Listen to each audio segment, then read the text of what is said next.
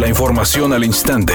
Grupo Radio Alegría presenta ABC Noticias. Información que transforma.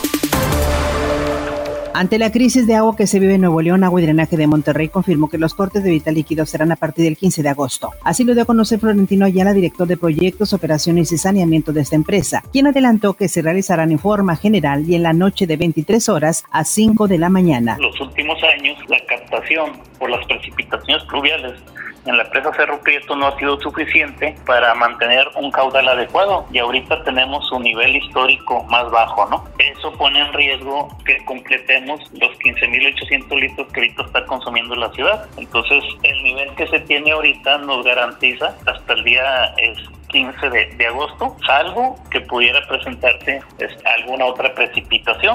La Fiscalía de Tamaulipas sigue sin dar información sobre los casos de personas desaparecidas en la carretera Monterrey-Nuevo Laredo. Así lo informó Juana María Prado, integrante del colectivo Todos Somos Uno, quien exigió al fiscal de esa entidad, Irving Barrios, avanzar en las investigaciones de las más de 150 carpetas que están pendientes. Es allá, es donde no, no vemos respuesta. Mejor quieren que ya se nos olvide a nosotros las personas o que no estemos insistiendo tanto. Por su parte, Margarita Talentino, familiar de uno de los desaparecidos, dijo que en dos semanas tomarán la vía federal para ser escuchadas por el presidente Andrés Manuel López Obrador. ¿Qué es lo que podemos hacer? Tener miedo también por la seguridad de nosotros, ¿verdad? Entonces nosotros sí pediríamos al presidente que si nos hace el favor de, de voltear a vernos, de escucharnos y de ponerse en el lugar de nosotros, que él nos ayude a poder ir a México o que nos haga el favor de poder venir a Monterrey.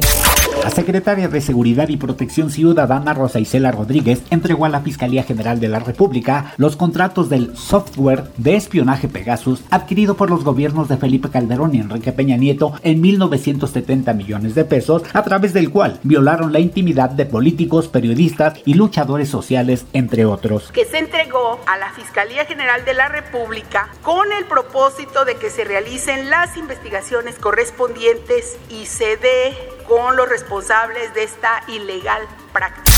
Debido al incremento de contagios por la tercera ola de COVID, el gobernador de Jalisco, Enrique Alfaro, anunció este día el cierre de antros y bares y la reducción de aforos y horarios en otros giros para frenar la pandemia y asegurar el regreso a clases presenciales el próximo 30 de agosto. Editorial ABC con Eduardo Garza. El sistema estatal anticorrupción le cuesta al Estado 650 millones de pesos al año y no hay resultados. Plan perverso de los partidos en el Congreso para preservar la opacidad, la corrupción y la impunidad. ¿A poco no? Tras el amargo debut en el Grita México Apertura 2021, Estefan Medina fue claro en lo que Rayados debe mejorar. Y entre su análisis está el cerrar bien los partidos para garantizar el triunfo. La verdad que nosotros eh, nos ha faltado ser más inteligentes, quemar el tiempo suficiente, ya sea con la pelota, que para mí debe ser lo principal, y esperemos que eso no nos vuelva a suceder. Vamos a enfocarnos en mejorar en cada situación de juego y esa es nuestra labor. El cantante Guayna dijo que aunque sus fanáticos se sorprendieron al verlo cantar junto a Gloria Trevi, el tema Nos volvimos locos, tal parece que les gustó, aunque es más popero que reggaetonero, esta ser la entrada del cantante a un nuevo target musical.